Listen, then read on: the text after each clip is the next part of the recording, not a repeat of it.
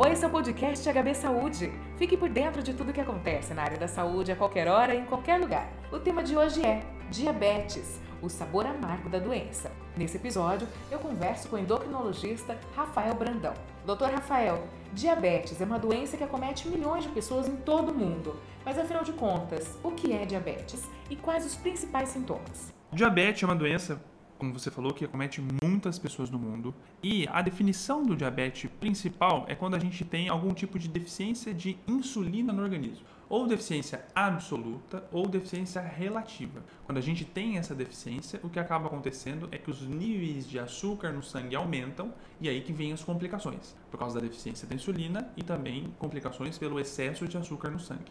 E qual a diferença entre diabetes tipo 1 e tipo 2? Com muita facilidade a gente escuta esses dois termos, né? São os, os dois tipos que a gente mais conhece, né? A população em geral conhece. Ou você tem, ah, doutor, qual é o meu, meu diabetes? É o tipo 1 ou tipo 2? Mas a gente sabe, né? Os últimos estudos mostraram que eles conseguiram classificar e catalogar 54 tipos diferentes de diabetes. 54? 54. Então, existem diabético, diabetes genéticos, diabetes relacionado ao transplantado, diabetes de gestação, né? diabetes relacionado ao uso de corticoide. Então, existem muitos tipos. Mas os mais comuns que a gente acaba encontrando no consultório são esses dois: o diabetes tipo 1 e o 2. E existem tratamentos para esses tipos? Isso, existe, existe sim. É, o mais comum é o tipo 2, quando existe a deficiência relativa de insulina. É um diabetes que é mais genético, mais familiar, então se você tem isso na família, a chance de você desenvolver é maior.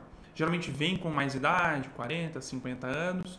Ele é mais insidioso, vem mais devagar, com menos sintomas, então a gente acaba descobrindo em exames de rotina e o, o tratamento inicialmente aparentemente é, é, é, mais tranquilo.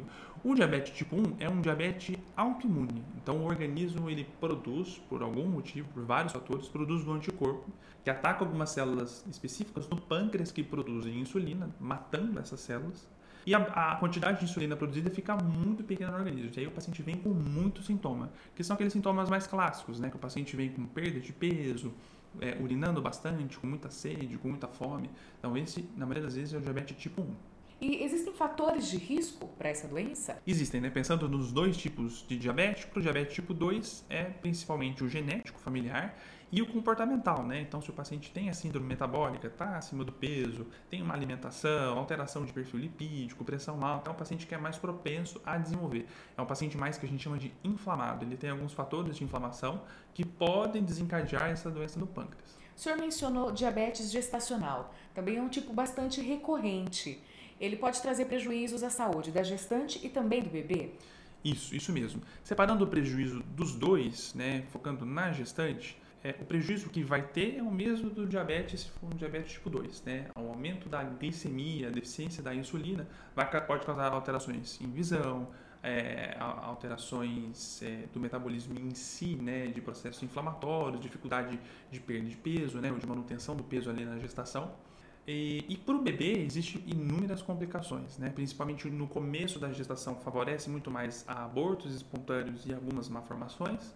E no final da gestação, o que acaba acontecendo é que o bebê ele fica maior do que é para ser com a idade. O que acontece no organismo da mulher?